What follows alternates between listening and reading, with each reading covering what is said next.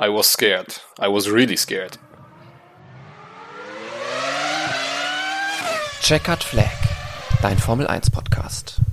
Die Serie ist gerissen. Endlich darf Charles Leclerc mal wieder einen Sieg feiern und das Ganze beim großen Preis von Österreich. Für Ferrari aber wieder, ja, zwischen Freude und Frust.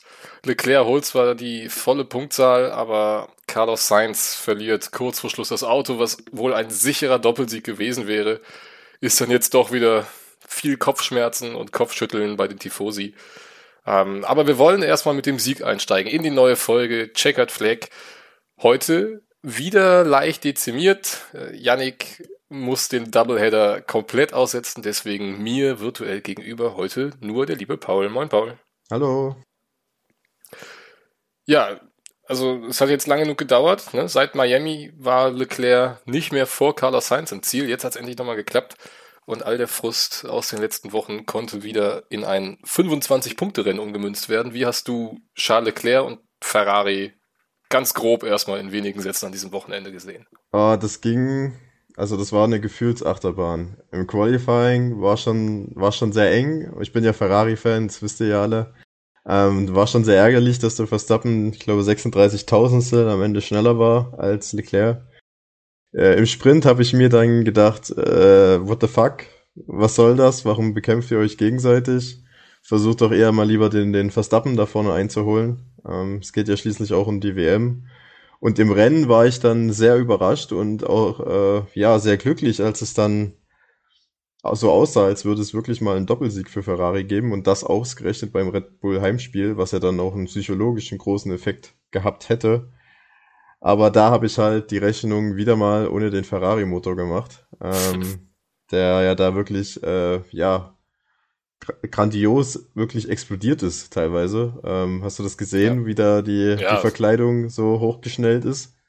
Ja, ähm, sah gar nicht mal so beruhigend aus, wie es da aus der Seite rausgeknallt ist. Äh, das hat ja wirklich schon 90er Jahre Vibes. Äh, das war wirklich komisch. Äh, auch die Reaktion der Streckenposten war komisch.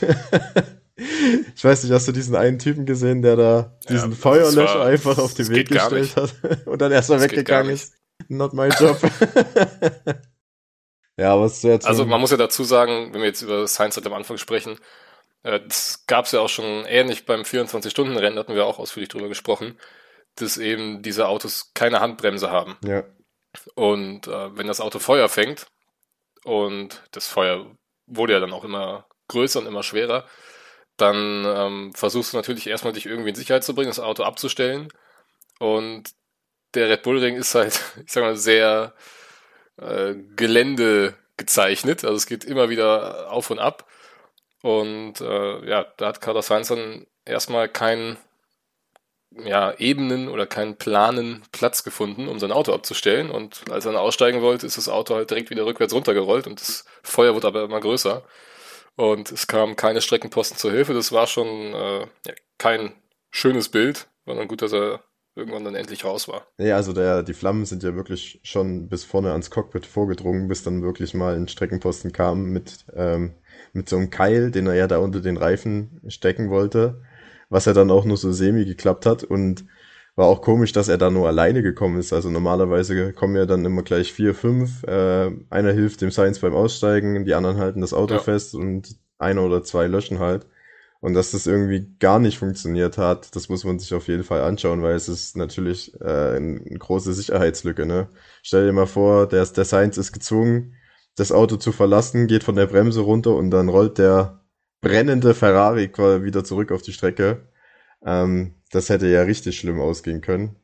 Ja. ja, absolut. Also da muss man beim Red Bull Ring definitiv nochmal irgendwie schauen, dass man das in Zukunft besser macht.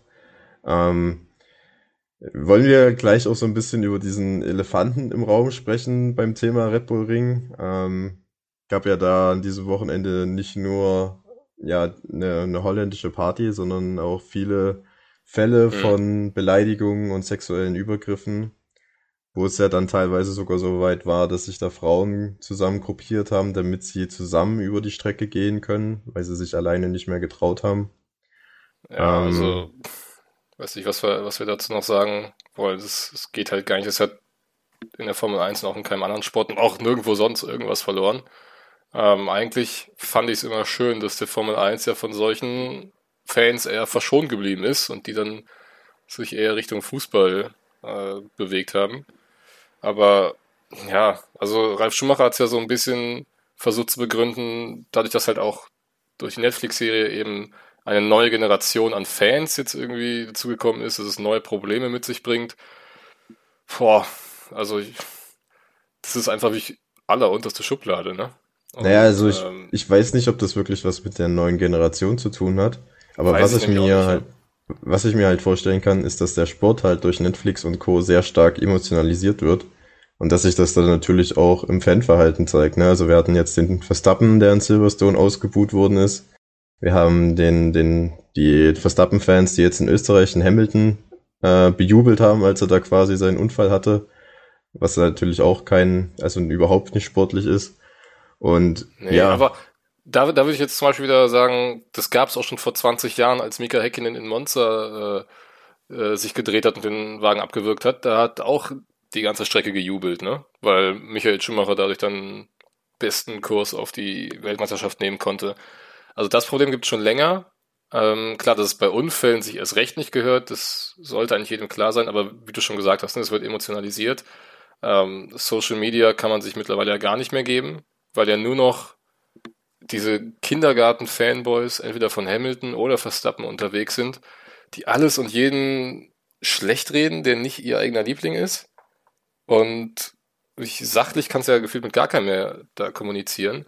Aber das alles entschuldigt ja in gar keinster Weise für das, was dann da unter den Fans am Red Bull Ring abgegangen ist. Also, ich weiß halt auch nicht, na, wie du sowas als äh, Veranstalter verhindern kannst.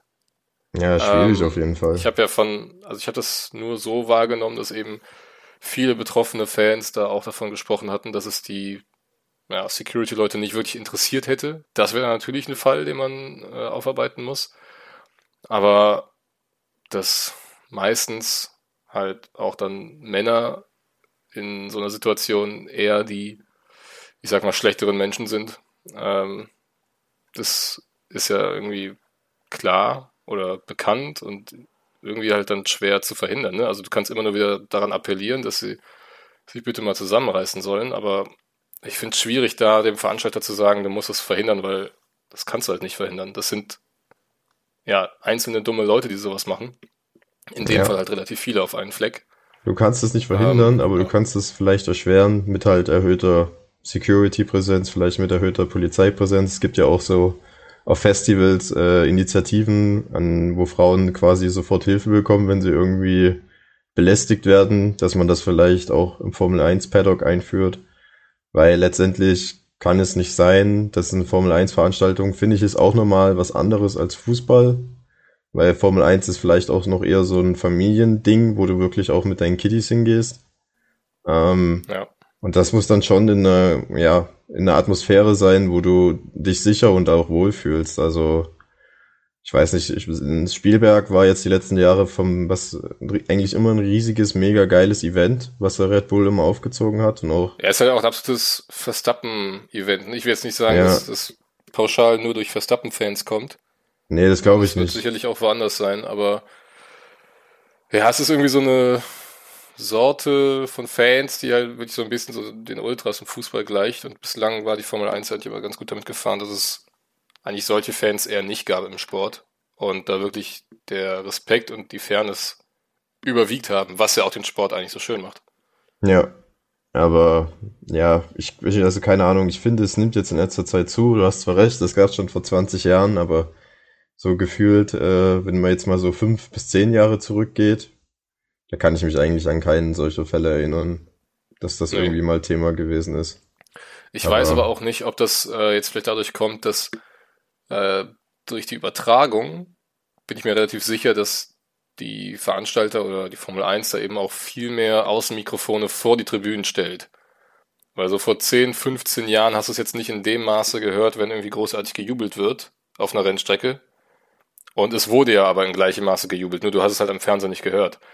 Und ich weiß halt nicht, ob das dann da jetzt so ein großer Unterschied ist, äh, dass du einfach viel mehr jetzt mitbekommst in der Übertragung von den Tribünen als früher. Weißt du, was ich meine? Ja, ich weiß, was du meinst. Ja gut, man könnte auch sagen, vielleicht gab es ja auch so die Fälle von Belästigung auch schon früher, nur damals gab es halt kein Social Media und deswegen hat es die ja, Öffentlichkeit auch noch gar nicht so mitbekommen. Aber es ja. ist auf jeden Fall schwierig ähm, und irgendwie muss was getan werden und ich hoffe, das wird äh, aufgearbeitet und ja. wenn wir dann nächstes Jahr nach Spielberg zurückkehren, dann läuft das all, hoffentlich alles ein bisschen schöner ab für alle Beteiligten. Denn ja, ich glaube, wir alle wollen einen schönen Sport, einen fairen Sport und auch einen Sport, den wir zusammen genießen können und dem sich keiner irgendwie ähm, unwohl fühlt, belästigt, verängstigt. Keine Ahnung, das, dafür sollte es keinen Raum geben. Das ist absolut richtig. Okay, und dann würde ich jetzt aber sagen, kehren wir wieder zum Sportlichen zurück. Ähm, mhm. Carlos Sainz haben wir schon beredet, aber mein Ferrari-Herz, äh, um da wieder mal aufzugreifen, ist dann so, ich glaube, zehn Runden vor dem Ende dann auch nochmal schön äh, in den Boden gesackt, äh, als dann nämlich auch Charles Leclerc angefangen hat, dass er Probleme hat mit dem Gaspedal.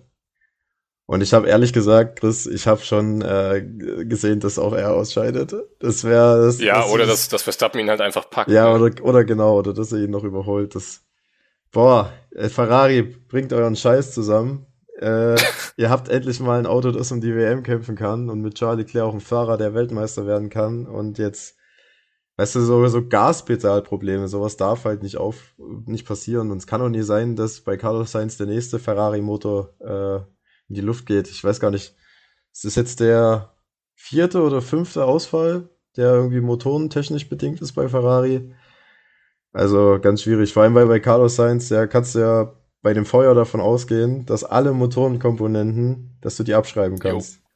Also jo. das heißt, da kommt auch auf jeden Fall noch Gridstrafen hinzu und ach, also Ferrari nervt mich wirklich im Moment. Ja, es ist nicht schön, dazu zu gucken. Ähm, vor allem, es ist ja auch, ich habe vorhin gesagt, Miami war das letzte Rennen, wo Leclerc vor Sainz ins Ziel gekommen ist, aber Miami war halt auch das letzte Rennen, das einigermaßen normal lief für Ferrari. Ne? Überleg mal, in Spanien äh, Leclerc ausgeschieden mit Motorschaden. Dann Monaco, diese Boxenstopp-Geschichte. In Aserbaidschan beide Fahrer ausgefallen. In Kanada, gut, musste dann halt äh, Kanada, den Leclerc von hinten losschicken, weil da sämtliche Motorenteile getauscht wurden. Und dann in Silverstone hattest du auch wieder die Strategie und jetzt in Österreich geht dem Science wieder die Karre kaputt. Also es geht momentan wirklich kaum noch Gründe zu feiern für Ferrari gefühlt. Mal schauen, wie es dann in Frankreich und Ungarn wird, die letzten beiden Rennen vor der Sommerpause. Ja, es ist jetzt immerhin mal zwei Siege in Folge, zwei Rennen, die Verstappen nicht gewonnen hat. Ein bisschen was konnte man vom Vorsprung abknabbern, jetzt nicht wirklich viel. Sechs Punkte in Silverstone und in, in Spielberg fünf Punkte. Ähm, sind immer noch 33 Punkte, glaube ich die er Vorsprung hat, oder 38, irgendwie sowas. Also da muss schon noch viel ja, ja, 38 müssen es Ja, genau, 38. Da muss schon noch viel passieren, damit Leclerc da rankommt. Ähm, ja, wir müssen ja auch auf die Konstrukteurswertung achten, ne? weil da ja. sind es ja auch noch über 50 Punkte, die Red Bull Vorsprung hat. Ja, auf jeden Fall. Ähm, also am besten wäre eigentlich für die WM, ja, lass den Leclerc oder lass Ferrari noch die nächsten beiden Rennen gewinnen damit wir wenigstens uns einreden können, dass die zweite Saisonhälfte spannend werden würde. Ja, also ich meine, Frankreich weiß ich noch nicht, ob ich da Ferrari wieder einen Sieg zutraue, ähm, aber Ungarn dürfte ihnen auf jeden Fall deutlich besser liegen. Also da ist durchaus möglich, dass Leclerc dann noch ja, aber fährt. Das hat ja nichts zu heißen. Also äh, Monaco und Spanien äh, hat dem Ferrari auch deutlich besser gelegen und am Ende haben sie beide Rennen verloren. Das stimmt. Also, ja. Aber dann, dann wollen wir uns mal mit dem Rennen jetzt noch ein bisschen weiter auseinandersetzen. Okay. Ähm, ja, Science, wie gesagt, haben wir schon abgefrühstückt. Dann Sergio Perez. Und da kommen wir zur ersten Kontroverse. Ähm, und zwar der Unfall mit George Russell in Kurve 1, wodurch Perez dann ganz nach hinten äh, gefallen ist, auch an die Box musste, dann relativ schnell auch schon überrundet wurde äh, von den Führenden. Und dann nach 24 Runden hat man gesagt, das war's, das reicht. Wir wollen das Auto nicht weiter beschädigen, hat eh keinen Zweck und äh, wir geben auf. So, und jetzt ist es ja so, George Russell hat fünf Sekunden Zeitstrafe für diesen Unfall bekommen.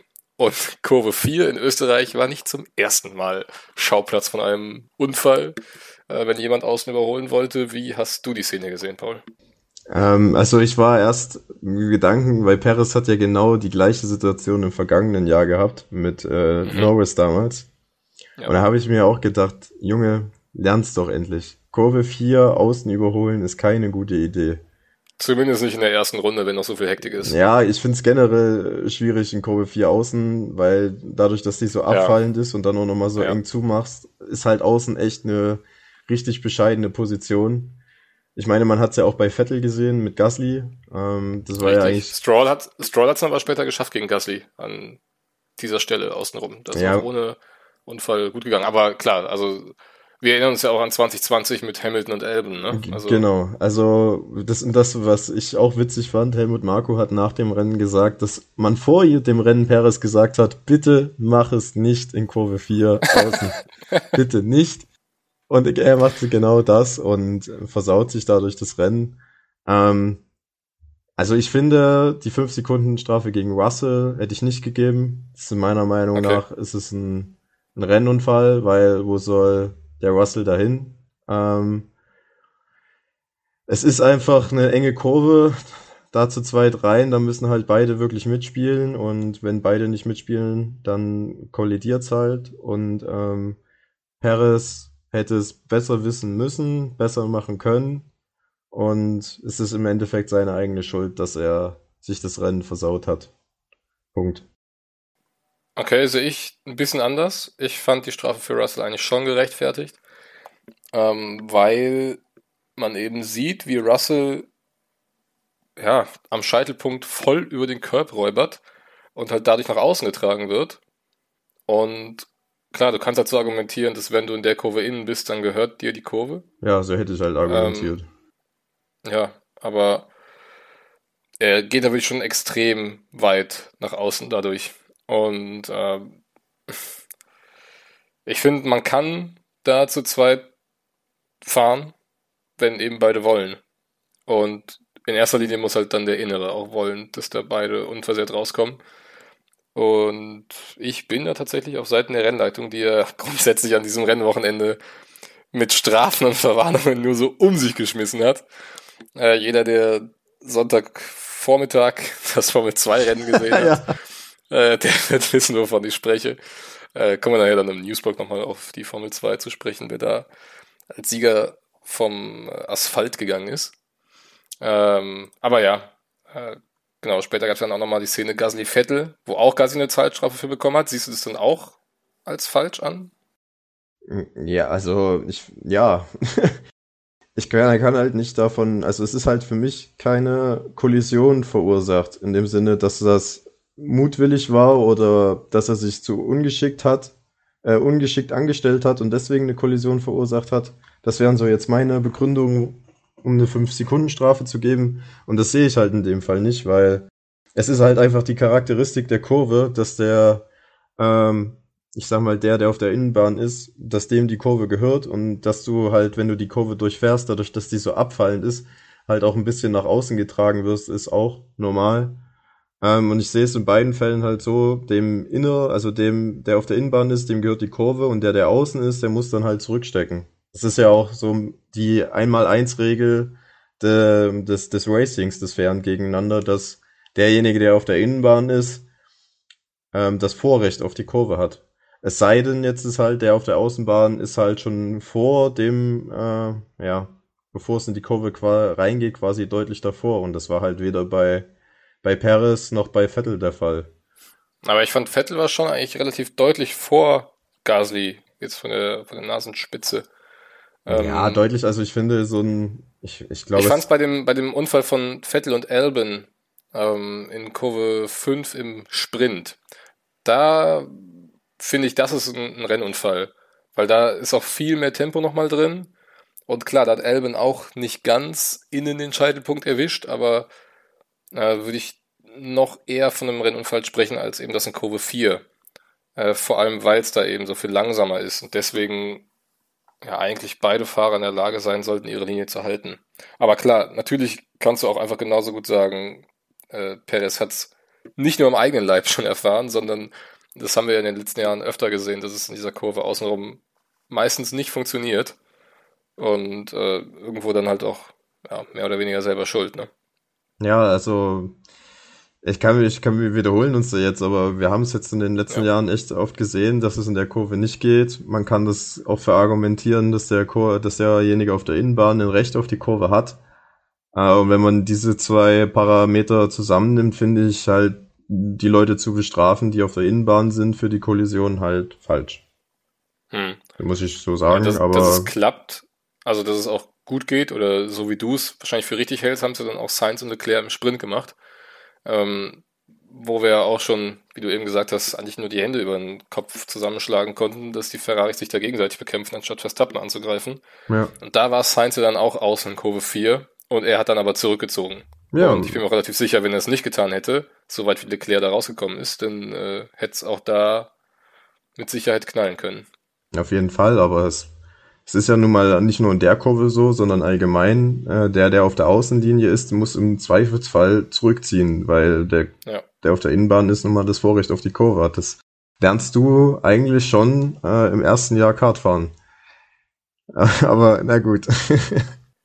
ja, also ich sehe es halt immer so, dass du, ja, eigentlich sollten halt beide in der Lage sein, nebeneinander fahren zu können. Ähm, klar, es gibt halt solche Fahrer, ich glaube zum Beispiel mit einem Alonso kannst du auch Rad an Rad durch mehrere Kurven fahren und der lässt dem Äußeren halt auch Platz. Oder es gibt halt so Leute wie jetzt beispielsweise ein Verstappen oder wer fällt mir noch spontan ein, ein Magnussen, ähm, die halt dann auch am Kurvenausgang sich absichtlich halt so weit nach außen tragen lassen, dass eben äh, der Gegner ja entweder von der Strecke muss oder extremst zurückstecken muss. Ja, aber es ist ja trotzdem noch innerhalb des Erlaubten. Das ist kein jetzt nicht, ja, genau. nicht unbedingt jetzt, fair, aber es ist jetzt ja, äh, genau. es ist jetzt kein Regelverstoß in dem Sinne. Nee. Und deswegen, weil es halt kein Regelverstoß ist, ähm, ist es halt meiner Meinung falsch, da eine Strafe für zu geben. Aber ja, aber der, der Punkt, den ich halt dann sehe bei der Strafe zum Beispiel für Russell, ist halt, dass ähm, wenn du mit deinem Vorderrad das Hinterrad deines Gegners dann triffst, dann zeigt es mir halt schon, dass du eher weiter hinten bist in der Kurve. Und ja, vielleicht dann wenigstens sehen solltest, dass links neben dir einer ist und wenn du jetzt nicht aufpasst, dann knallt halt und im schlimmsten Fall seid ihr dann beide raus. Ja. Aber das ist eine. Es ist halt auch diese Charakteristik der Kurve, die halt so speziell ist, ne? Ja. Also ja. sie fällt ab und sie ist, macht dann, macht dann nochmal eng zu und das zusammen macht es halt schwierig, da zu zweit ähm, durchzufahren. Ich glaube, das Learning muss einfach sein fürs nächste Jahr, aber das wird sowieso nicht passieren, dass man es nicht, nicht mehr von außen nicht. versucht. Also wenn ich Teamchef wäre, ich würde sagen, äh, Kurve 4, entweder Innenbahn oder hinten bleiben. Aber nicht außenrum ja. versuchen. Ja, klar. Das Problem ist halt dann beim Start, ne, wenn du dann außen bist und irgendwie ein bisschen langsamer machen willst, dann schießt halt innen direkt der nächste durch. Das ist da die Gefahr. Aber gut, das gehört halt zu der Strecke dazu. Ne?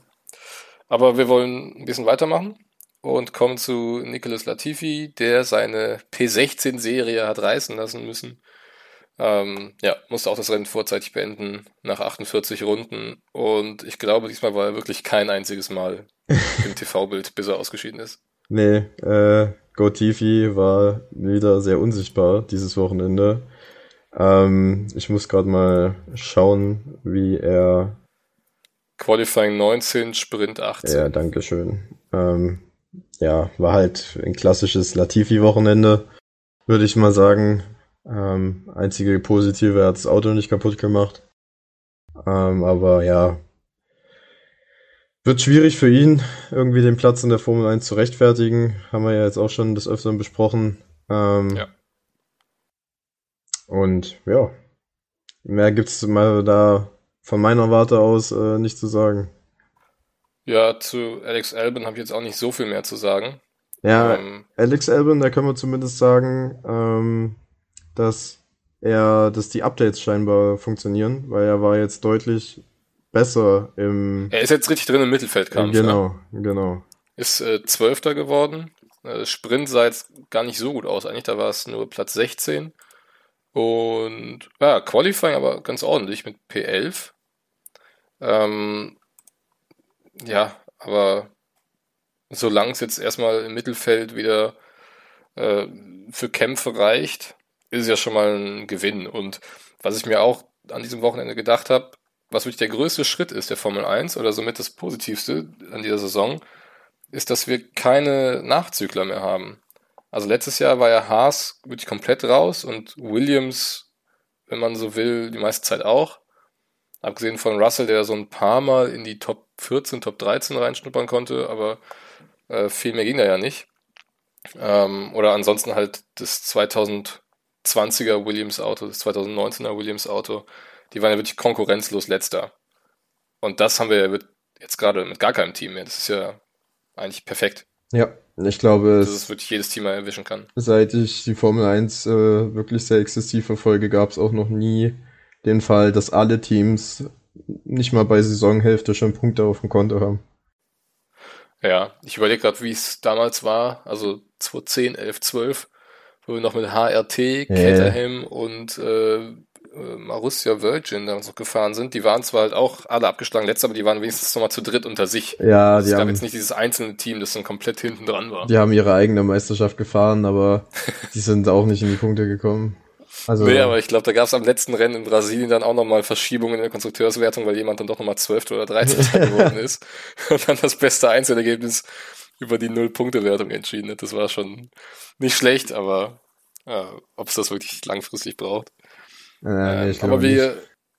gehen weiter durchs Feld und kommen jetzt zu Aston Martin. Vettel auf 17, Stroll auf 13. Ja, man dachte ja eigentlich irgendwie so nach Silverstone und auch Kanada, so das Auto kann es ja, äh, wenn man es halt irgendwie dann richtig hinkriegt. Aber jetzt dieses Wochenende war wieder so, na, also vor allem für Vettel, der hat ja wirklich nur noch Pech. Der hat das Pech ja mit Löffeln gefrühstückt an diesem Wochenende. Stroll ja, der 13. Hat auch, der hat auch gar keinen Bock mehr. Im Sky-Interview nee. war der immer so genervt und frustriert. Aber das ist schon seit Wochen Von der ganzen der Situation, ja. Äh, keine Ahnung, also man merkt immer mehr, dass er sich äh, ja von, von diesem Sport und vielleicht auch ein bisschen von dem Team distanziert, weil ihm das alles nicht so passt oder das nicht so läuft, wie er sich das vorstellt. Ähm, ich glaube, es ist jetzt kein, kein ja, gewagtes Statement mehr zu sagen, dass das vielleicht seine Abschiedsvorstellung ist in diesem Jahr. Ähm, ja. Weil ich, also so wie man ihn momentan erlebt, äh, glaube ich nicht, dass er noch irgendwie großes Feuer hat äh, und Lust, dieses Team äh, Aston Martin nach vorne zu führen. Äh, rein sportlich, also Qualifying Pace war ja wie schon in Silverstone und äh, auch in Kanada äh, wieder unterirdisch. Also da ist ja Vettel sogar letzter geworden, äh, Stroll nicht unbedingt besser. Im, Im Sprint ging es dann für beide eigentlich recht gut nach vorne, bis halt zu dem Moment, wo ähm, Vettel da von, von Albon auf die Hörner genommen wurde. Wodurch er ja, dann ich glaub, auch. Da war er dann gerade auf 14, ne? Ja, genau. 13 und 14 war das Duell. Er war schon, war schon recht weit vorne und dadurch ist er halt wieder zurückgefallen. Ähm, musste das Rennen wieder von ganz hinten starten und war auch da. Also es war jetzt keine überragende Pace, aber er war, Aston Martin konnte schon gut mit den ganzen Mittelfeldleuten mithalten und auch ein paar äh, Überholmanöver setzen. Ähm, ja, über den Unfall mit Gasly haben wir schon geredet. Und dann äh, steht am Ende halt wieder eine Nullnummer ähm, für Aston Martin. Man ist jetzt auch an, äh, man hat jetzt auch den Kontakt zu Haas verloren. Man ist ja, in Silverstone ist ja Haas an Aston Martin vorbeigegangen in der KWM und jetzt haben sie durch ähm, ja, Platz 6 und Platz 8 hat Haas nochmal gute Punkte geholt und ist jetzt äh, sogar an Alpha Tauri vorbei und damit zeigt sich so langsam, dass ja Platz ja, Platz 9, Platz 8 wahrscheinlich für Aston Martin das höchste der Gefühle sein wird diese Saison. Es sei denn, sie finden jetzt noch was am Fahrzeug, bringen irgendwie mal nochmal ein Update, dass es vor allem im Qualifying nach vorne gehen kann. Ansonsten wird es schwierig. Vor allem auch, wenn Vettel keine Lust mehr hat. Dann wird es auch interessant zu sehen sein, wie viel Lust dann Lance Stroll, äh, oder Lawrence Stroll auch auf die Sache hat. Ähm, da gab es ja auch immer wieder die Gerüchte, dass er dann vielleicht am Ende des Jahres da rausgehen könnte. Ja, keine Ahnung, also ähm, wenn ich ein Investor wäre, ähm, dann würde ich jetzt die Formel 1 boomt ja regelrecht, also die, ja, die Zuschauerzahlen gehen hoch, die die Sponsoring-Einnahmen gehen hoch, die TV-Erlöse gehen hoch, äh, auch die, das, was die Strecken bezahlen müssen, wird immer mehr. Äh, und dadurch steigt halt auch der Wert der Teams. Und ich glaube, äh, äh, aus rein, aus einer reinen Wertemaximierung heraus hat sich das für Lawrence Stroll schon gelohnt, das Team einzusteigen. Ähm, sportlich natürlich nicht, aber ich glaube, an seiner Stelle würde ich das Team noch behalten, bis zu dem Moment, wo vielleicht dann wirklich jemand mit einem riesen dicken Geldkoffer kommt und sagt, äh, ich will jetzt in die Formel 1 einsteigen, weil dann kann er da halt wirklich äh, einen Milliardenverdienst herausholen. Ich glaube, er hat das für 150 Millionen oder so damals Force India ähm, gekauft. Kann ich dir jetzt gerade nicht gesichert sagen. Ja, also irgendwie eine recht, also eine recht lächerliche Summe, wenn man jetzt sich irgendwie mal anschaut, dass die, die Team, die Werte der Teams äh, immer weiter steigen und vielleicht sogar bald die, die Milliardengrenze erreichen. Ähm, ich weiß aber gerade gar nicht, ob in den 150 Millionen dann auch schon der Bau von der neuen Fabrik drin war. Wahrscheinlich nicht, ne? Nee, das, das war nur die reine, die reine Kaufsumme, aber durch so Sachen ja. wie Fabrikbau und so erhöhst du ja auch natürlich auch nochmal den Wert des Teams. Ja, klar. Ähm, und ich glaube nicht, dass er so ein kurzfristiger Denker ist, der sagt, ja, okay, nur weil das jetzt zwei Jahre lang nicht so gelaufen ist, wie ich mir das vorstelle, schmeiße ich schon die Flinte ins Korn. Zumal man ja auch noch den Faktor Sohn mit, äh, mit reinrechnen muss. Ähm, ich glaube, ohne die finanzielle Unterstützung des Vaters äh, wäre der Sohn dann halt auch kein Teil mehr der Formel 1. Ähm, Vermutlich das, nicht, nee, dafür nee. fehlt es einfach an guten Ergebnissen. Genau, und äh, all das zusammengefasst lässt mich zu dem Schluss kommen, dass er das nicht verkaufen wird. Zumindest nicht in absehbarer Zeit. Hm. Ja, müssen wir dann schauen, wie auch die neuen äh, Interessenten, die in die Formel 1 wollen, Stichwort Andretti, ähm, ja, die haben ja auch große Schwierigkeiten, da bislang akzeptiert zu werden. Äh, sollte sich da vielleicht eine Möglichkeit irgendwie ergeben, dass äh, bei Aston Martin dann eine Lücke aufgeht, äh, wäre das ja vielleicht auch eine, Adresse für Andretti, aber das ist immer noch äh, Gerüchte, Gerede und dann wollen wir uns lieber erstmal auf das konzentrieren, was tatsächlich passiert und äh, tatsächlich passiert ist bei Alpha Tauri an diesem Wochenende so gut wie gar nichts. Äh, Nullnummer 15 und 16 am Ende. Äh, ich glaube, das war ja beim halben Heimspiel ähm, der schlechteste Auftritt der diesjährigen Saison, oder? Naja, also zumindest nicht der beste. So viel ist auf jeden Fall sicher. Alpha Tauri ist irgendwie so eine Wundertüte zurzeit. Also manchmal geht's echt gut, äh, wie in Baku, äh, komischerweise. Und dann gibt's halt auch so Wochenenden in, in Spielberg, wo halt äh, ja die komplette Pace fehlt, um irgendwie um Punkte kämpfen zu können.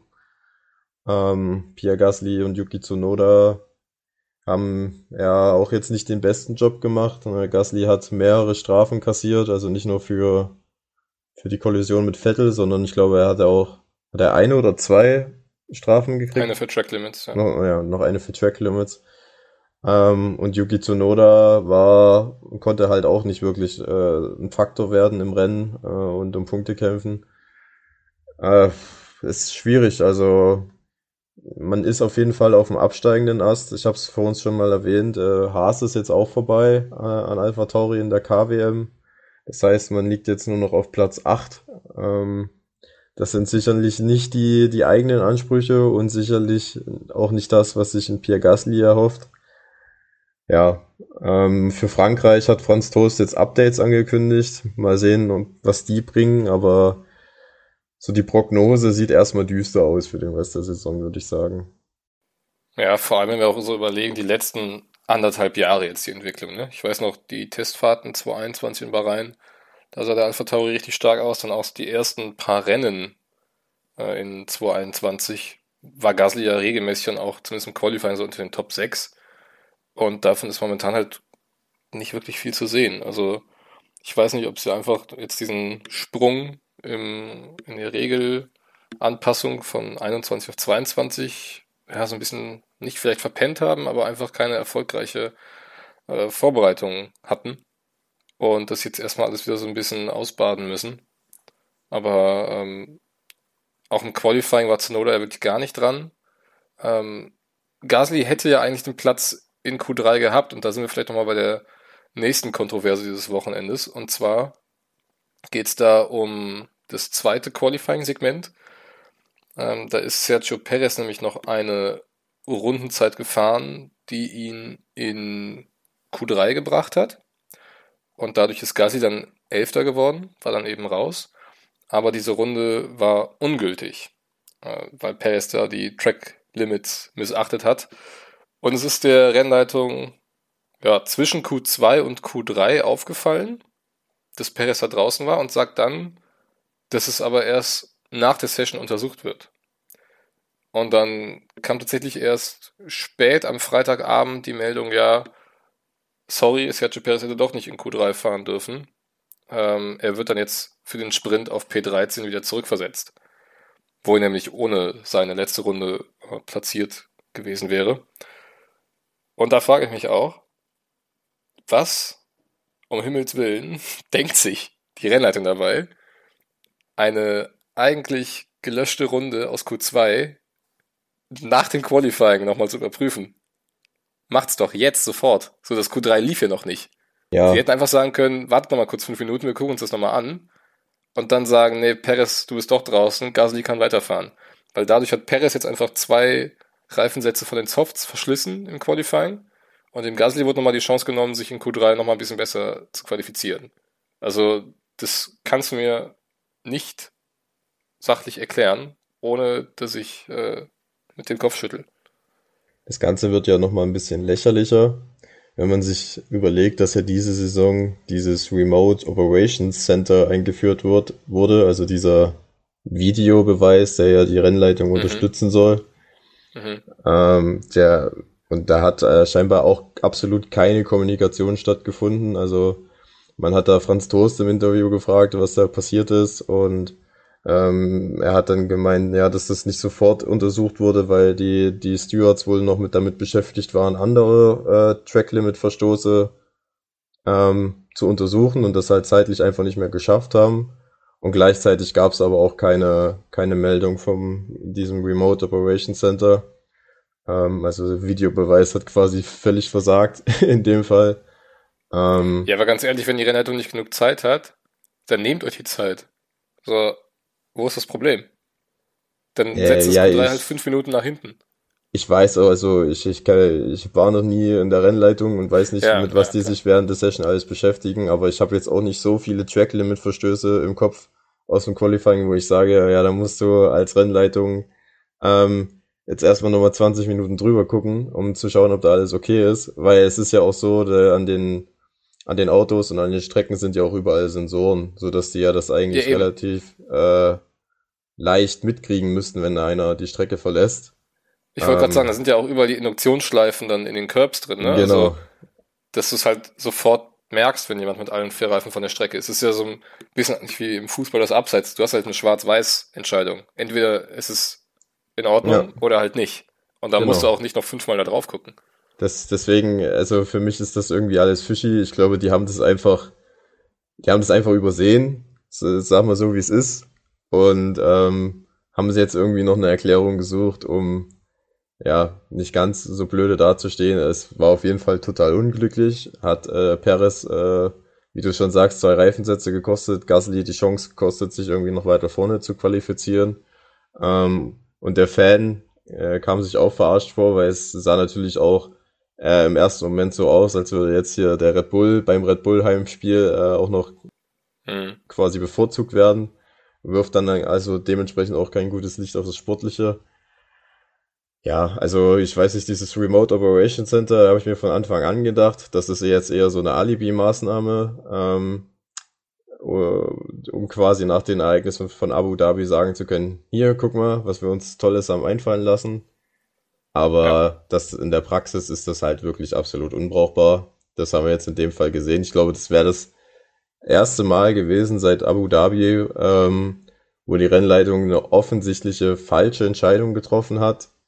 Ähm, und da hat er nicht eingegriffen.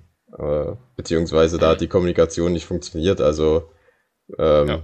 kann man von gut und recht sagen, dass die Einführung dieses Remote Operation Center total sinnlos ist. Ja, also. so kann man es formulieren.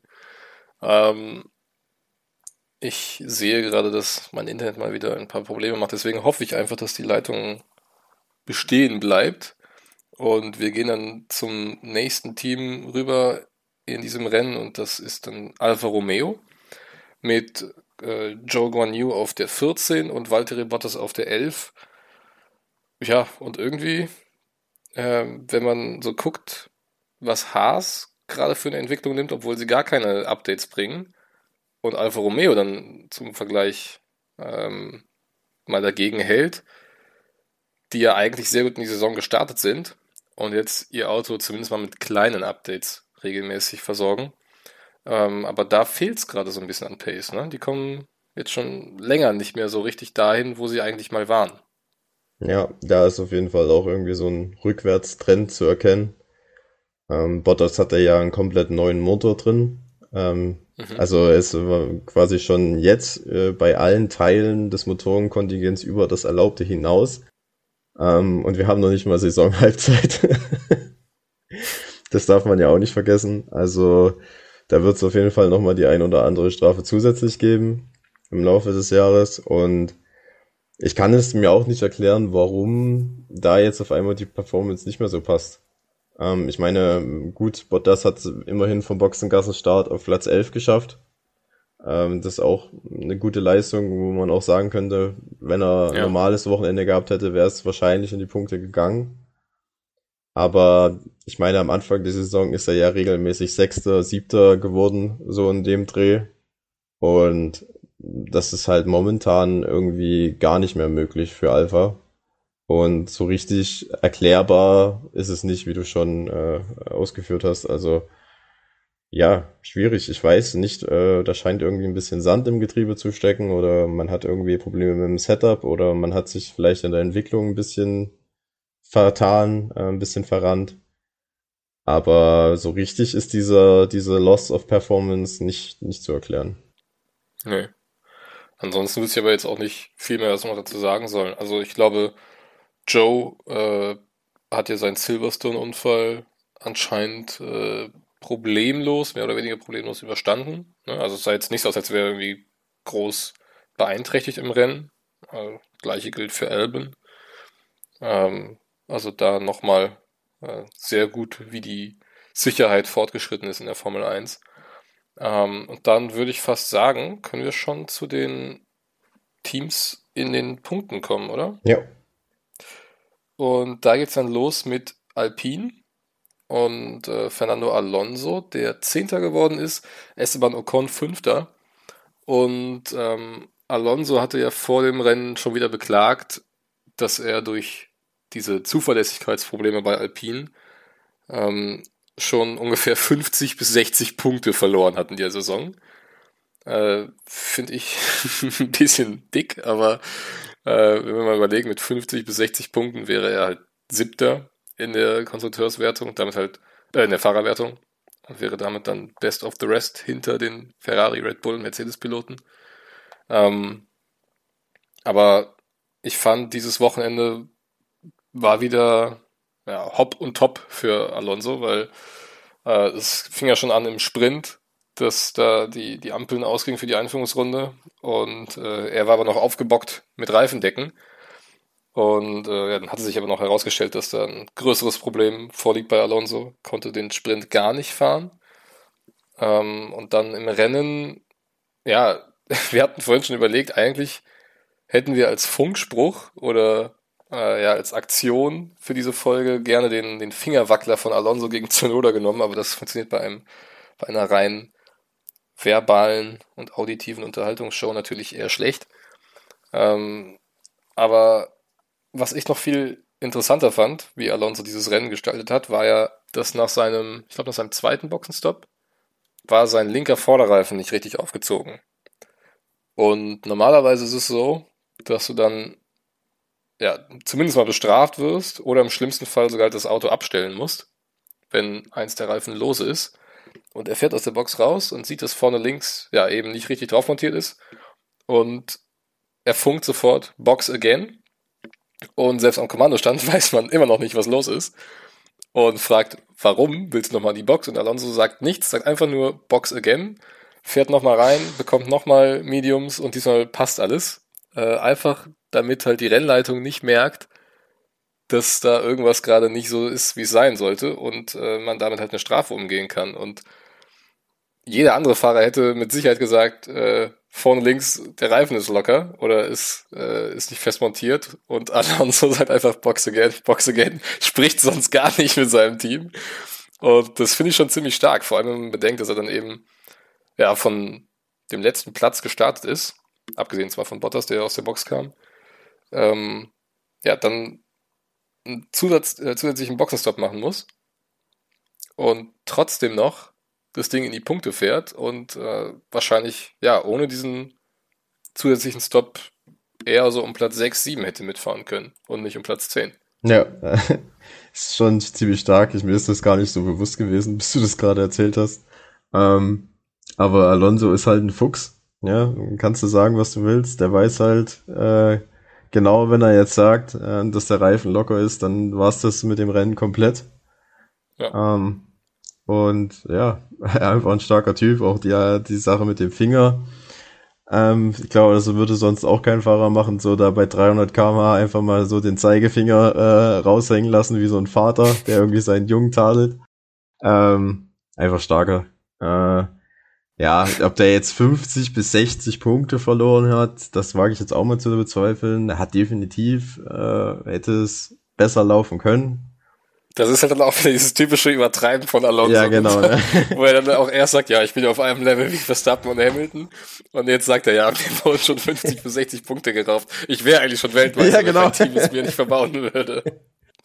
Das ist, äh, oh Mann. Äh, aber trotzdem ist irgendwie ist es einfach amüsant, ne? Dass er sich da hinstellt und sagt, Total, ich wäre ja. eigentlich best of the rest, wenn Alpine nicht so scheiße wäre auf gut Deutsch. Ähm, ja, es ist. Ich meine, mit solchen Aktionen zeigt das ja auch irgendwie, ne? Also es, jetzt, es kommt jetzt nicht so völlig aus dem Himmel und überheblich oder so rüber. Also er hat ja schon oft genug gezeigt, was er für ein Klassefahrer ist. Ähm, aber ja, das ist einfach wirklich gerade das komplette Gegenteil von Vettel, ne? Also da, wenn du dir den anguckst und denkst dir, boah, der schleppt sich jetzt aber wirklich durch sein vermeintlich letztes Jahr in der Formel 1. Und der Alonso macht wirklich nochmal einen Spaß darauf, alle aufs Korn zu nehmen und äh, eigentlich nochmal allen den Stempel aufzudrücken, hier, ich bin schon fast Rentner und kann euch trotzdem noch äh, schwindelig fahren, ja, wenn hat, ich möchte. Der hat halt richtig Bock, ne? Das merkst du halt. Ja. Das ist auch ziemlich cool. Es ist so ein bisschen der Slatan Ibrahimovic der Formel 1. So große Fresse, aber halt auch wirklich viel dahinter. Ähm, kann man schon so sagen. Ist halt ärgerlich aus Alpin-Sicht. Man ist jetzt punktgleich mit McLaren, ähm, die noch auf Platz 4 ligen. Ähm, wenn da Alonso ja noch ein bisschen weiter vorne gelandet wäre, wäre man vorbeigegangen an McLaren. Ja, so ist man halt punktgleich. Aber ja, was halt im Alpin möglich gewesen wäre, hat halt Esteban Ocon gezeigt, ne, mit Platz 5. Hm. Äh, auch einem sehr souveränen Platz 5. Also die Pace war wirklich da für ein besseres Ergebnis. Und so Geschichten wie, was da im Sprint war, ich weiß immer noch nicht genau, was da genau die Ursache war, warum Alonso nicht starten konnte. Aber das darf halt nicht passieren. Ne? So, das sind halt so Sachen, die, die, die müssen ausgemerzt werden, weil die kosten halt wirklich viele Punkte. Und Alonso hat ja wirklich auch, wenn man sich mal die Punktetabelle anschaut im Vergleich zu seinem Teamkollegen, echt einen großen Abstand. Ist gefühlt aber immer besser. ja, also das ist äh, auch eine ziemliche Diskrepanz aus Gefühl und Realität. Ja, ich weiß nicht. Ja, Ocon steht momentan bei 52 Punkten schon, also der äh, sammelt da wirklich fleißig die Zähler. Äh, Alonso hingegen nur 29, aber du sagst es ja eigentlich, gefühlt ist Alonso der stärkere von beiden. Ja. Ähm, und ja, auch wieder bitter, dass jetzt hier am Ende dann eben nur Platz 10 für Alonso bei rauskommt. Man ist jetzt punktgleich mit McLaren. Ja. Beide haben 81 und klar, McLaren, da können wir jetzt vielleicht als nächstes direkt drüber reden, die haben zwar auch doppelt gepunktet, aber das Momentum liegt ja dann schon eher bei Alpine, würde ich sagen. Ja, definitiv. Also McLaren hat ja auch einen furchtbaren Freitag gehabt. Lois da mhm. im ersten freien Training direkt ausgeschieden. Ähm, und dann im Qualifying gab es auch nur die Plätze 15 und 16 Dafür haben sie das Wochenende eigentlich ganz gut gerettet mit einem doppelten Punkteergebnis. Aber die generelle Pace wirkt im Vergleich zum Alpin halt deutlich schwächer. Ja, vor allem, weil der Alpine ja, glaube ich, auch dann, im, also, das ist ja gerade schon angesprochen, im Qualifying, ne? Wenn ich mich da an Kanada erinnere. Ja. Ähm, oder eben jetzt auch hier in Ocon, der wirklich ein gutes Qualifying gefahren ist. Ähm, ist da Fünfter geworden. Lag natürlich auch an den beiden Mercedes, äh, die da, oder zumindest mal an Hamilton, der sein Auto weggeschmissen hat und äh, ja, die Zeit von Perez wieder gestrichen wurde, aber ja, dem Alpine traut man irgendwie gerade ein bisschen mehr zu als dem McLaren. Aber dann, dann gehen wir direkt rüber zu McLaren. Ähm, beziehungsweise könntest du eigentlich fast schon wieder abschließen, ne? Ähm, viel mehr als das, was du jetzt gerade schon gesagt hast, fällt mir nämlich auch nicht ein. Ähm, was für mich aber somit die schönste Szene im Rennen war eigentlich, ähm, was zum einen gezeigt hat, wie eng das Mittelfeld beisammen ist und zum anderen, ähm, was wir auch schon öfter hier besprochen haben, dass es wirklich funktioniert hat und der Plan aufgegangen ist, dass die neuen Autos eben besser hinterherfahren sollen, als dann, äh, wer war es? Ich glaube Norris, Schumacher, Alonso, Joe Ja. und äh, Magnussen zu fünft äh, da um den Kurs gefahren sind. Und es wirklich alles gut gegangen ist. Das war eigentlich noch das Erstaunlichste, aber das hat echt Bock gemacht äh, auf Formel 1. Und genau so soll es sein. Ja, jetzt müsste Und man. ansonsten zu McLaren, ja? Nee, ich wollte dazu noch sagen, jetzt müsste man eigentlich nur noch die Lücke nach vorne schließen. Dass Genau. alle zehn Teams äh, so siegfähig wären, das wäre eigentlich das Allerbeste. Das wird man wahrscheinlich nie erreichen.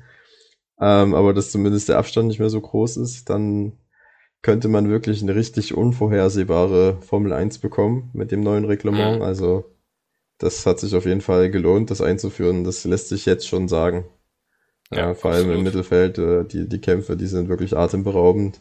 Und man weiß eigentlich auch nie so richtig im Mittelfeld, wer jetzt wirklich an dem Wochenende gut sein wird und wer schlecht.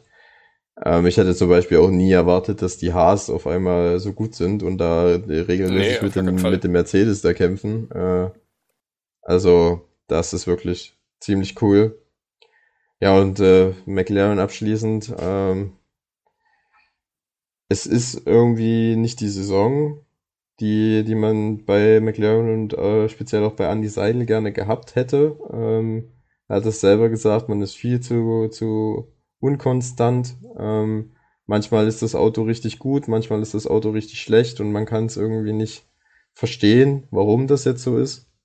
Und das zeigt sich halt auch in den Ergebnissen. Ne? Also gab es starke Wochenende wie in Imola oder auch in Australien und dann gibt's halt so Wochenenden wie, ja, wo es dann halt keine Punkte gibt, ähm, wie in Kanada. Also schwierig dieser McLaren. Scheint auch eine kleine Diva zu sein. Ja, hatten wir auch im Qualifying gesehen, ne? Ja. Wo Norris sich dann ja wirklich jedes Mal verbremst hat und dann auch meinte, er, er traut sich was gar nicht mehr zu bremsen, weil es ja sofort einen Lock abgibt. Und so kannst du auch, kann auch nicht das Qualifying fahren. Schon gar nicht, wenn du Freitagmorgens nur drei Runden fahren konntest und das Auto dann kaputt war. Richtig, richtig. Ja, und dann ähm, schon ein bisschen das Überraschungsteam an diesem Wochenende, ähm, weil ich vor allem im Long Run nicht damit gerechnet hätte, dass Haas derart mithalten kann. Äh, Magnussen auf 8 und Schumacher auf 6, bestes Ergebnis seiner Karriere. Ähm, und ich hatte mir schon als Folgentitel überlegt, äh, endgültig angekommen, denn Mick Schumacher hat plötzlich eine, einen Charakterzug in sich gefunden. Ähm, auf Social Media wurde es ja eher so betitelt, er hat sich an seinen Nachnamen erinnert.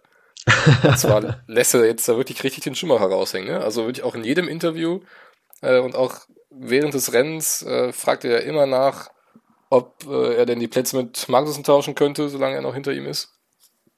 Und äh, ja, zeigt sich extrem selbstbewusst, äh, kampfeswillig und er hat es ja auch wirklich drauf, ne? Also das war ja ein richtig starkes Racing im Sprint schon gegen Hamilton. Da hat er sich sehr, sehr gut verteidigt.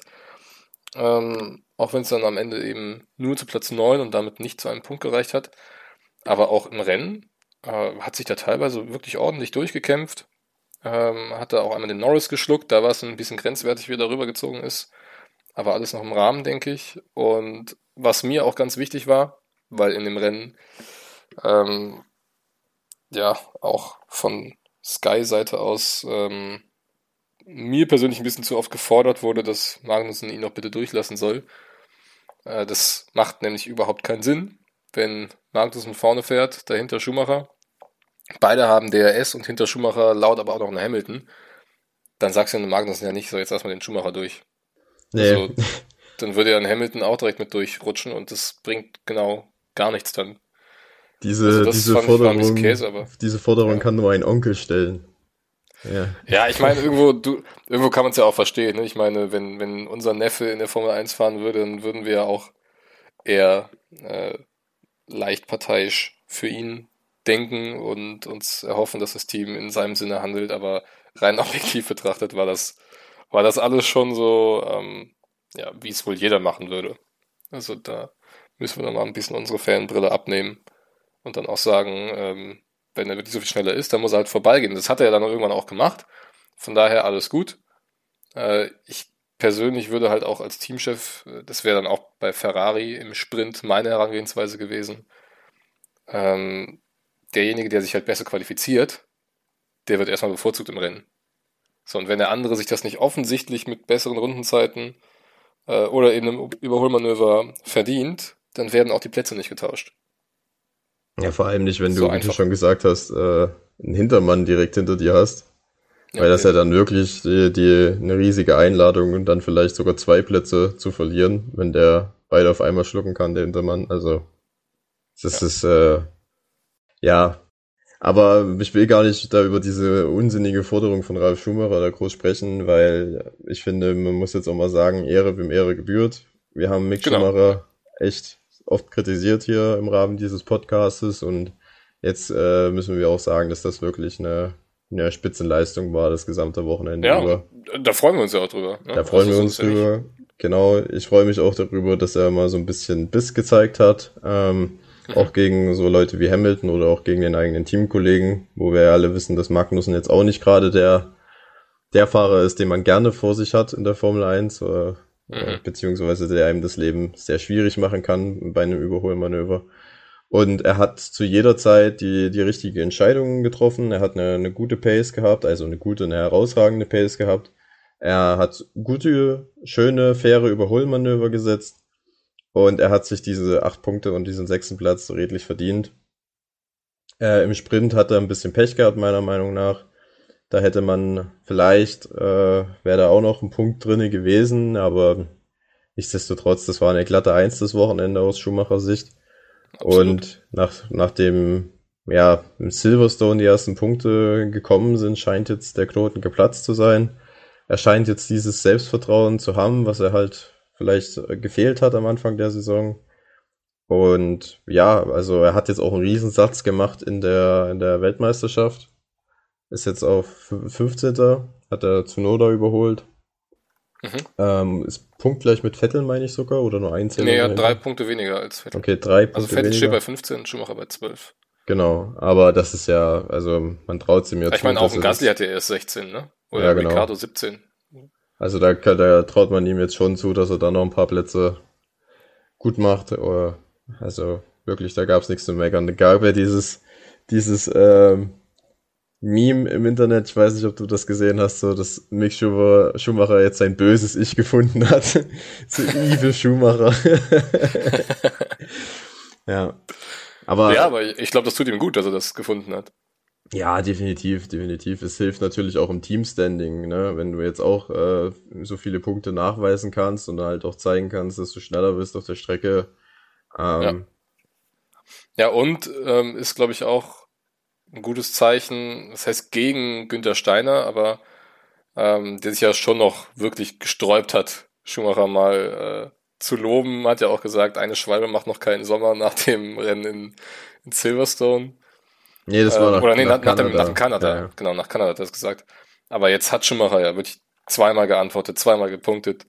Ähm, das sollte jetzt auch erstmal wieder für ein bisschen Ruhe sorgen. Team intern. Und jetzt hat er ja auch äh, das geliefert, was Günther Steiner ja gefordert hat in Aserbaidschan, ne, bei dem äh, großen Sky-Interview, wo er gesagt hat, ja, was braucht man in Formel 1? Punkte. Bring Punkte und du fährst. So, ja. und jetzt bringt er die Punkte. Und dann könnte jetzt bald im Sommer durchaus sich mal wieder an den Tisch gesetzt werden und über einen neuen Vertrag gesprochen werden, weil jetzt zeigt er ja gerade das, was von ihm gefordert wird.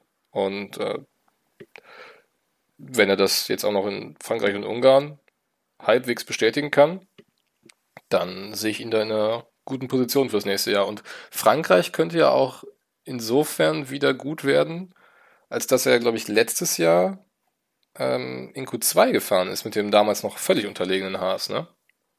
War das nicht in Ungarn? Ich meine, es war in Frankreich und dann hat er aber in Q2 das Auto verloren. Relativ sicher. Okay. Ich, dann habe ich das. Wo dann äh, in dem, in dem Frankreich-Qualifying hatte Zunoda, glaube ich, vorher noch eine rote Flagge ausgelöst und war dann ja, stimmt. schon raus. Ja, du hast recht. Und dann hat Schumacher aber Q2 erreicht, aber dann eben noch das Auto kaputt gefahren. Ja, ja stimmt, du hast recht. Ja, ne, das siehst du mal. Vorzeichen sind dann gut, dann äh, ja. fährt er vielleicht äh, vorne bei den Mercedes ins Qualifying rein, keine Ahnung. ja, also gerne wieder punkten, Mick. Äh, würde uns alle freuen. Und vielleicht noch zu Haas und damit auch wieder so ein bisschen zu Ferrari. Denn Kevin Magnussen ist eigentlich das ganze Rennen über mit ja, Motorenproblemen gefahren. Ähm, er hat gesagt, dass er einfach gebetet hat, dass ihm der Motor nicht explodiert, so wie es dann Carlos Sainz passiert ist. Äh, es ist gut gegangen, aber so richtig sicher hat er sich mit dem Auto nicht gefühlt. Das ist einfach keine gute Arbeit, die Ferrari dieses Jahr mit dem Motor geleistet hat. Zumindest was die Haltbarkeit angeht, ne? Ja. Alfa Romeo hat Probleme, Haas hat Probleme und Ferrari ja auch selbst. Ich, vielleicht ist man dabei Ferrari auch so ein bisschen den alpinen Weg gegangen, aber ohne das so zu kommunizieren, dass man halt sagt, mhm. Wir hauen jetzt erstmal ja, alles okay. in die Sachen Leistung rein, weil die Leistung können wir ab September nicht mehr verbessern, nur noch die Standfestigkeit. Ähm, und kümmern uns dann, wenn es soweit ist, dass wir die maximal mögliche Leistung herausgeholt haben, erst um die Zuverlässigkeit kann man verstehen, den Ansatz. In einem WM-Kampf ist es halt natürlich äh, pures Gift, ne? wenn du da regelmäßig Motorenplatze hast. Das schon, aber es bringt dich ja dann auch fürs nächste Jahr vielleicht in eine bessere Position, ne? Wenn du dann eben schon die Power hast und dann aber eben nur noch an der Haltbarkeit arbeiten musst. Ja, das stimmt schon, aber ja, im Moment ist es halt sehr, sehr bitter. Ne? Also wenn Carlos Sainz ja. da diese 18 Punkte noch geholt hätte, äh, dann wäre es in der KWM deutlich enger und äh, Leclerc hätte auch noch ein bisschen mehr auf Verstappen gut machen können. Also das tut schon weh und man weiß es ja nicht, man traut sich ja auch kaum daran zu denken, dass Ferrari irgendwie ein Rennen mal ohne technischen Defekt beenden kann. Das schwebt ja immer über denen jetzt äh, wie so ein Damoklesschwert. Ja, dann, wenn man davon ausgeht, dass das vielleicht noch ein, zwei Mal passiert, dann kann man eigentlich jetzt schon sagen, das wird wahrscheinlich nichts mit der WM. Ähm, sofern sich das nicht auch nochmal bei Red Bull einschleicht wie am Anfang der Saison, aber da hat man irgendwie mhm. das Gefühl, dass die da ihre Probleme haben aussortieren können. Ja. Ja, wenn, dann passiert es eben nur durch externe Einflüsse wie bei Silverstone, wo Verstappen dann über ein Carbon-Teil drüber gefahren ist, ne? Genau, aber ähm, was jetzt die Motorenseite oder die, die technische Seite angeht, da, da scheint das jetzt da sehr gut zu laufen. Ja. Dann haben wir noch äh, die beiden Mercedes, die wieder ein starkes Wochenende gefahren sind, wieder auf Platz 3 und 4 ins Ziel gekommen, wie so häufig in dieser Saison. Und Hamilton mit seinem dritten Podium in Folge. George mhm. Russell auch, äh, ja, starkes Wochenende. Wir lassen jetzt einfach mal den Unfall von beiden in Q3 raus. Ähm, Russell muss ja dann auch mit dem alten Heckflügel wieder fahren, weil es eben nicht mehr genügend Ersatzteile gab, der auf der Geraden einfach extrem viel Tempo gekostet hat. Deswegen war er jetzt keiner für die vorderen Plätze. Ähm, aber Hamilton auch, äh, ja, hat sich an Schumacher ein bisschen die Zähne ausgebissen. Aber ansonsten richtig starke Vorstellung von ihm. Ja, also Qualifying mal ausgeklammert. Ähm, ja. Aber es sieht man auch selten, dass in Lewis Hamilton da so ein Fehler passiert. Also ich wüsste gar nicht, wann der das letzte Mal irgendwie das Auto im Qualifying weggeworfen hat. Vor allem, wenn es eben beiden Fahrern auch passiert, ne? Ja. Dann, ich weiß nicht, ob es das Setup war, dass man da eben zu wenig Flügel hatte. Ja, also bei Sky hat man gesagt, dass sie versucht haben, mit sehr viel mehr Speed durch die Kurven zu gehen, als sie es quasi in den vorigen Runs gemacht hatten. Also da mit plus 10 kmh und, und so Geschichten. Okay, ähm, ja, aber Hamilton hat ja auch in Q1 und Q2 gezeigt, dass der Mercedes ja durchaus mal schon Qualifying für die Top 3, Top 4 auf jeden Fall gereicht hätte. Ja, aber ich glaube, die sind einfach zu gierig geworden. Die wollten das Auto da unbedingt ja. vorne reinstellen und haben das, das dann ein bisschen sein. überfahren, beide, und dann, ja, passiert sowas halt mal schnell. Ähm, Im Sprint äh, und im Rennen hat sich ja dann Hamilton sehr lange an den Haas aufhalten müssen, weil die ja wirklich auch einen absolut kranken äh, Topspeed auf den Geraden hatten. Ähm, aber ja, am Ende ist es das dritte Podium in Folge. Ähm, Lewis Hamilton scheint jetzt auch in der Saison angekommen zu sein. Ähm, ist jetzt regelmäßig vor George Russell, also zumindest jetzt mal drei Rennen am Stück.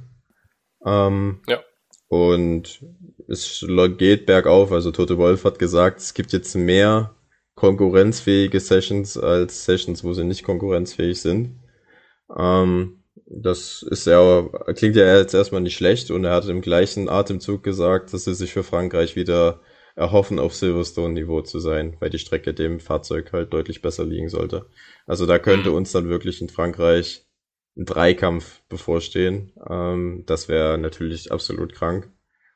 Äh, würde auf jeden Fall gut tun. Ich bin überrascht, wie schnell man sich auch daran gewöhnt hat, dass der Mercedes nicht mehr ganz vorne wegfährt. Und dass man denen das jetzt ja. auf einmal wieder wünscht, dass die vorne mit reinfahren. Also das ist, wie schnell das geht nach acht Jahren Dominanz, ist auch. Das verrückt. stimmt, ja. Ja, ich weiß auch nicht, also Silverstone, gut, da hatte halt äh, Mercedes wirklich eine sehr starke Rennpace, ne? Jetzt auf eine Runde bezogen, ähm, weiß ich gar nicht mehr, wie das da in den trockenen Sessions war am, am Freitag. Ich schaue gerade mal ganz schnell nach. Ähm, naja, wobei, es war eigentlich das ganze Wochenende relativ nass in Silverstone, oder? P2 war trocken. Äh, gut, da ist Hamilton tatsächlich Zweiter geworden vor Norris hinter Sainz. Ähm, weil zu Beginn der Saison hätte man ja gedacht, so Silverstone oder auch Frankreich mit derart viel Vollgasanteil ist ja eigentlich nichts für den Mercedes, aber die scheinen da so ein bisschen rangekommen zu sein, äh, was es auch gleich fürs Tippspiel extrem schwierig macht, finde ich. Ja, also ich wüsste jetzt auch nicht, man müsste jetzt eigentlich schon sagen, so einfach nur, weil es das Momentum da ist, dass man Hamilton wieder auf Platz 3 tippt.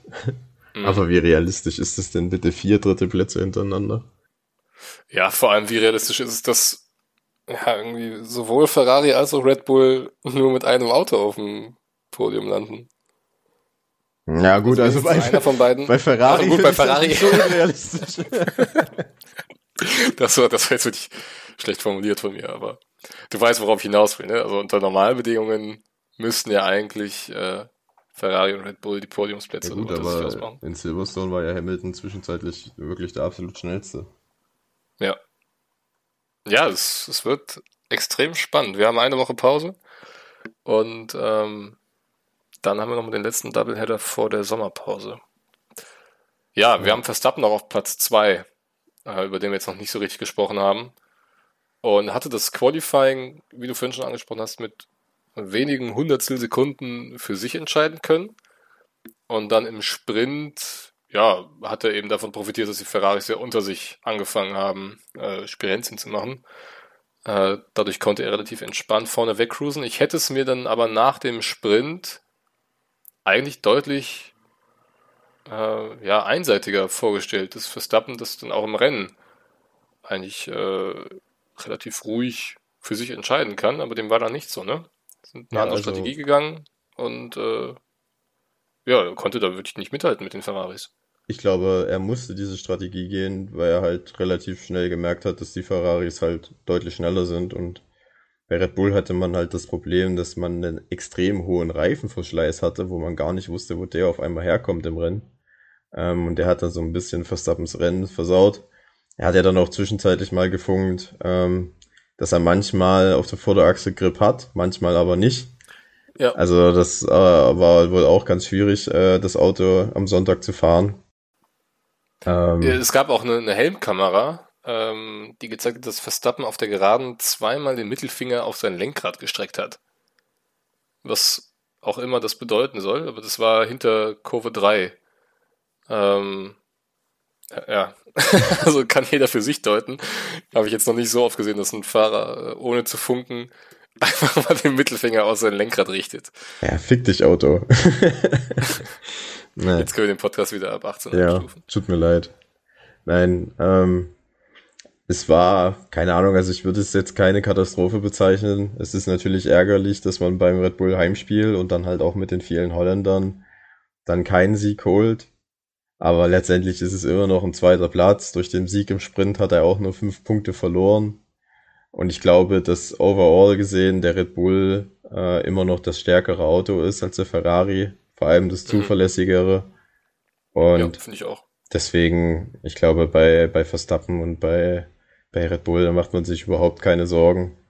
Ähm, Silverstone hätte er ja auch locker gewonnen, wahrscheinlich, wenn er dann nicht über Yukis Tsunoda Frontflügel gefahren wäre.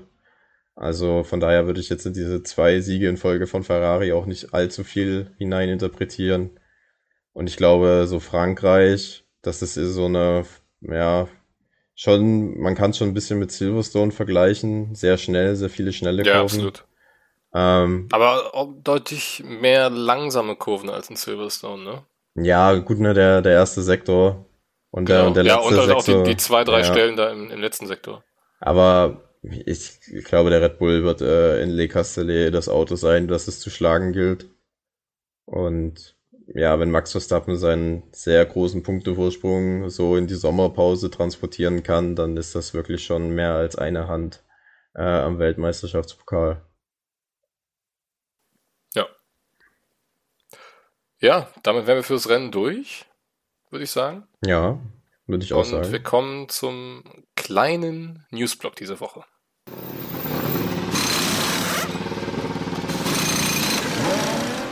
Und da geht's los. Ich würde sagen, wir fangen einfach mal an mit ähm, den Nachwuchsserien. Formel 2 und Formel 3 waren auch wieder mit dabei.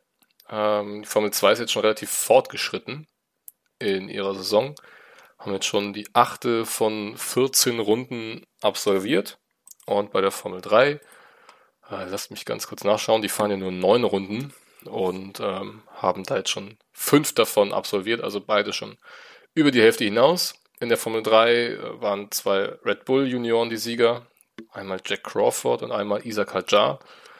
Ich glaube, Arthur Leclerc auf in den beiden Rennen auf P4 ins Ziel gekommen und ähm, ja, damit auch wieder verstoßen von der Gesamtführung oder er hätte sie sich holen können, hat es nicht geschafft. Ähm, bleibt aber sehr nah dran. Ist generell in der Formel 3 alles sehr, sehr eng. Äh, wird sich auch wieder in jedem Rennen vermutlich ändern. Deswegen ähm, können wir da noch sehr gespannt drauf blicken. Und Formel 2 hatten wir ja vorhin schon angesprochen. Da gab es einen Rückkehrer, der schon mal in der Formel 1 gefahren ist und der hätte tatsächlich vom letzten Startplatz aus fast das Rennen gewonnen. Magst du einmal zusammenfassen, was da passiert ist beim Sonntagsrennen in der Formel 2?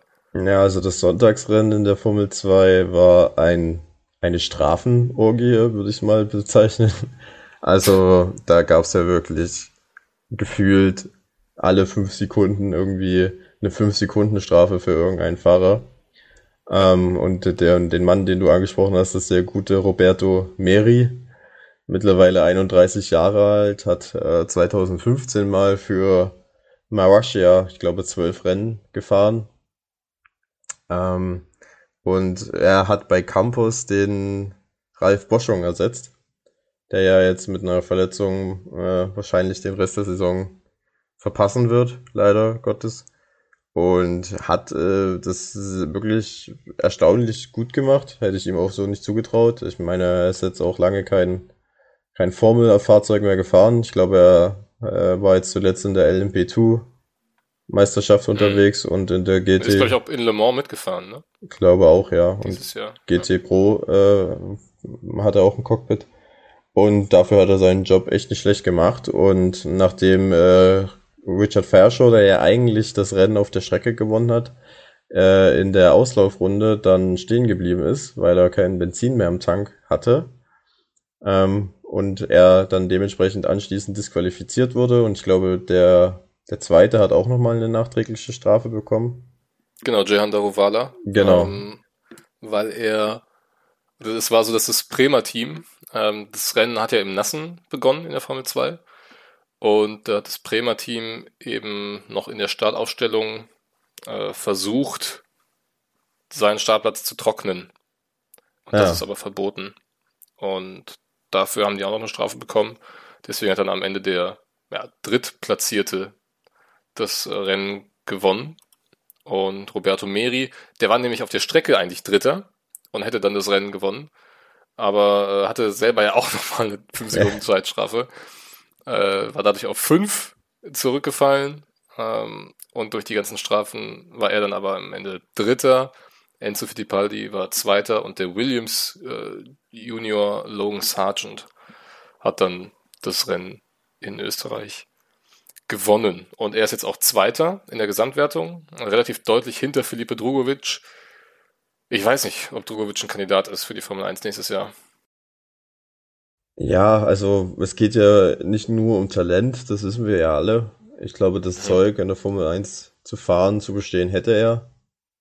Ähm, da er jetzt aber kein Teil irgendeines Nachwuchsprogrammes ist, glaube ich, dass es sehr schwierig für ihn werden könnte. Ja. Also ein Cockpit zu finden, ne? ist ja, ja, generell schon schwierig genug. Äh, selbst wenn du Teil eines Nachwuchsprogramms bist, musst du ein bisschen Glück haben, um überhaupt reinzukommen. Ähm, und in Felipe Drogovics Fall, ja, sehe ich das momentan noch nicht, wo er irgendwie unterkommen könnte. Hm. Drei Rennen hatte die Saison schon gewonnen in der Formel 2. Ähm, ich glaube, dann waren es auch noch zwei dritte Plätze, wenn mich nicht alles täuscht. Ähm, also ist auf jeden Fall der erfolgreichste bislang.